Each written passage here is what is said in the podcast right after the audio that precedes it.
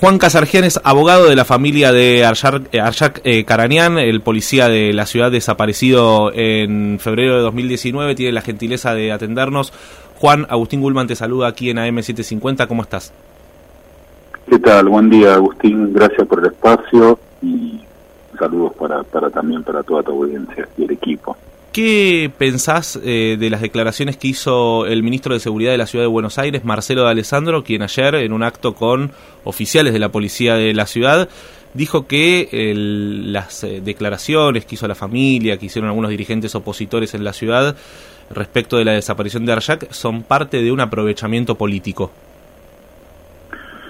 Eh, bueno, yo la verdad las, declaraciones no, no las vi. lo que pueda decir el funcionario corre por él. A mí el, ese, ese ensayo no me, no me calza ni por un instante. Eh, yo no estoy haciendo mi trabajo desde que empezó el periodo electoral. Yo vengo trabajando en esta causa incansablemente desde hace dos años. Y en cuanto al aprovechamiento político, no sé, yo no lo, lo vuelvo a repetir, no, no, no es mi, área de incumbencia, eh, pero no, no veo cuál es el aprovechamiento en esto. Eh, lo que veo es una fuerza sospechada, una justicia que tiene que, que definir y nada más. Después se suman los actores que se suman eh, y apoya a quien apoya. No, no sé, me parece que, no es como lo dice. El ministro, el, ministro de Alessandro, Juan, el ministro de Alessandro, el, ministro de Alessandro dijo, entre otras cosas, que vienen trabajando con la familia de Arjak y la propia madre de Arjak lo, lo desmintió. ¿Cuál es el trabajo conjunto que se hizo, si es que se hizo? Eh, yo, hasta donde recuerdo, es algo que, que, haya tenido algún problema en la memoria. No, no recuerdo haber tenido ningún trabajo en conjunto, ninguno.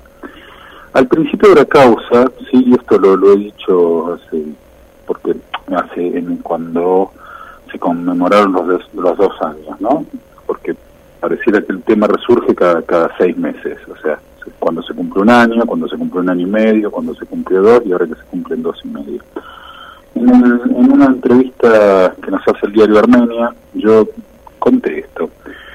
En algún momento, muy al inicio de la causa, tan al inicio que yo todavía no había terminado de leer todos los cuerpos, en una de las tantas asociaciones sin fines de lucro con las que colaboro, me crucé con funcionarios de la ciudad.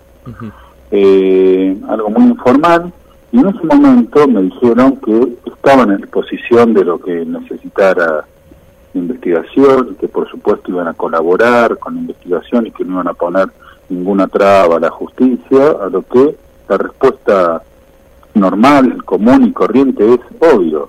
Sea, no, tienen, nada que obstaculizar, no, no debieran, no pudieran, me pareció una, una apreciación correcta, pero de ahí en más yo no tuve ninguna charla, ni ninguna colaboración, ni nada les pedí, yo le pido a los jueces. eh, así que no, la verdad no sé dónde surge.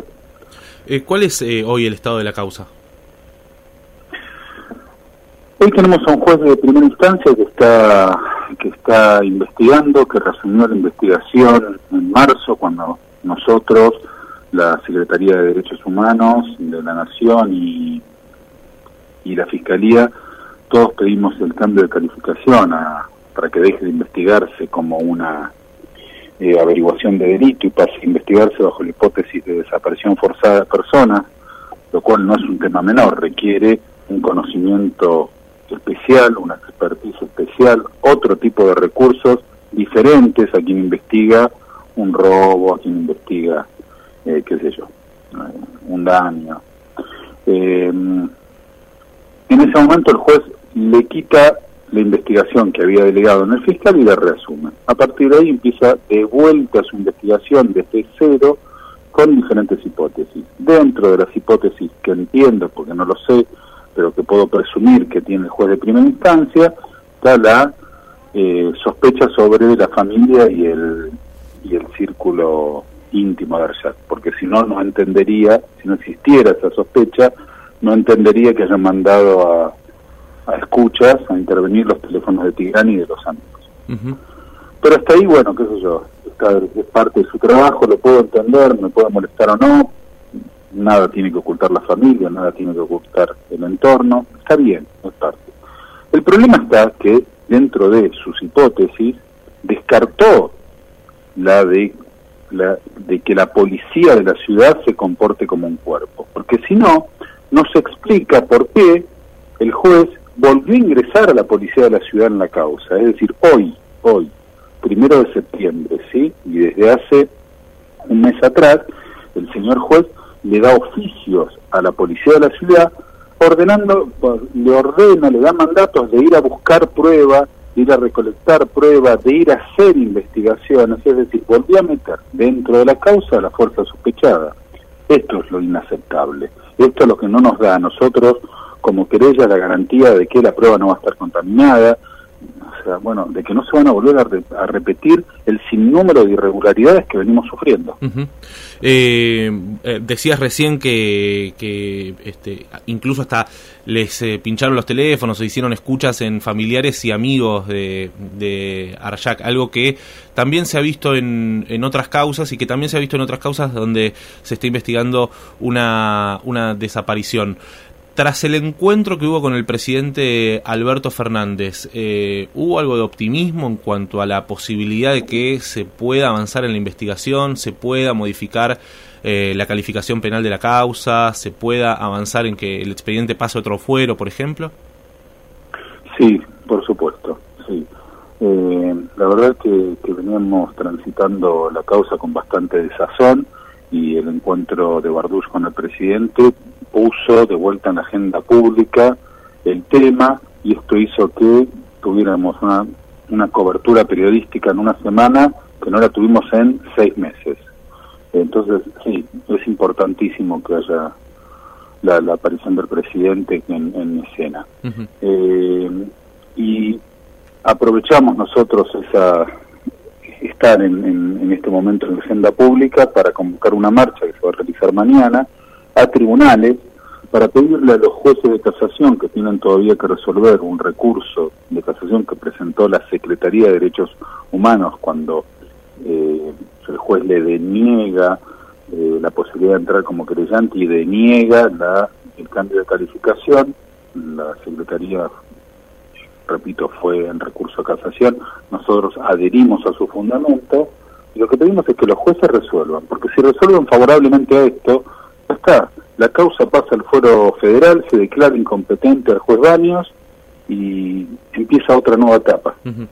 ¿Cuál es la sospecha que tienen a más de dos años de la desaparición de, de ¿Cuál es la, sospecha, la hipótesis que manejan este, tanto eh, vos como, como abogado, como la familia? ¿Qué piensan?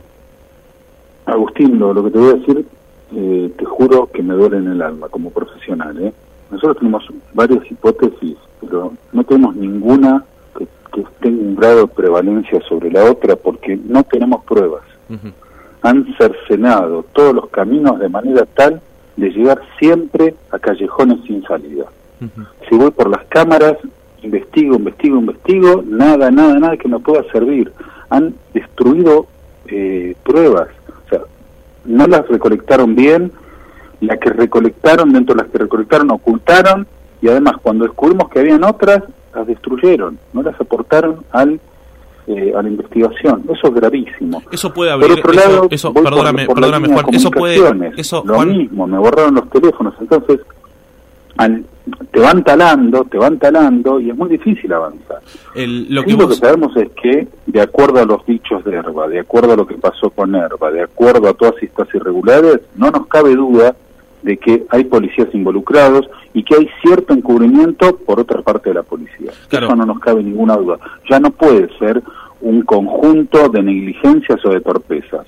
Cuando me hablan de, bueno, se equivocaron los peritos, son peritos.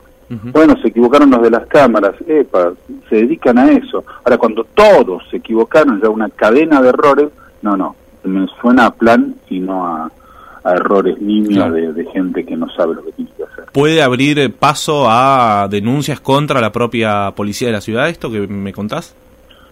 Perdón, justo sonó un, un botoncito y no escuché la, pregunta. Te preguntaba si esto último que, relatabas, todas las irregularidades cometidas eh, desde la propia fuerza, eh, más allá de, la destrucción de, las, de las pruebas, más allá de las, de las, de las intervenciones tal vez ilegítimas o irregulares, puede abrir paso a que se hagan denuncias contra la propia policía de la ciudad, contra el propio Ministerio de Seguridad porteño?